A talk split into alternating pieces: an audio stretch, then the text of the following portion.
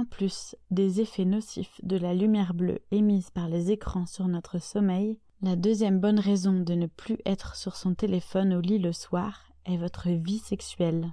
Il est vrai que les rapports sexuels ont diminué avec l'arrivée des smartphones. Une fois au lit, chacun est sur son écran pour effectuer le fameux grand chelem des applications jusqu'à épuisement.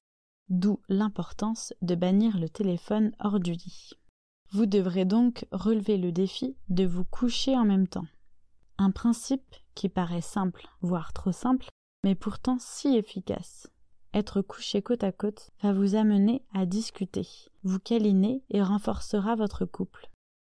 Et si vous avez suivi scrupuleusement les conseils et défis des rituels du soir, un livre ou un magazine trône désormais sur votre table de chevet.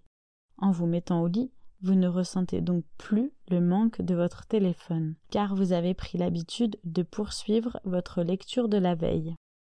Si vos pensées ne cessent de tournoyer, comme faire la liste des courses, préparer vos affaires de sport, car vous pensez déjà aux impératifs du lendemain, emparez-vous d'une simple feuille et notez-les. En mettant par écrit les choses à faire et qui vous angoissent, vous vous allégez l'esprit et vous ne transmettez pas votre nervosité à votre partenaire. Un autre petit rituel, plus érotique, que vous pourrez adopter, sera d'instaurer une soirée massage.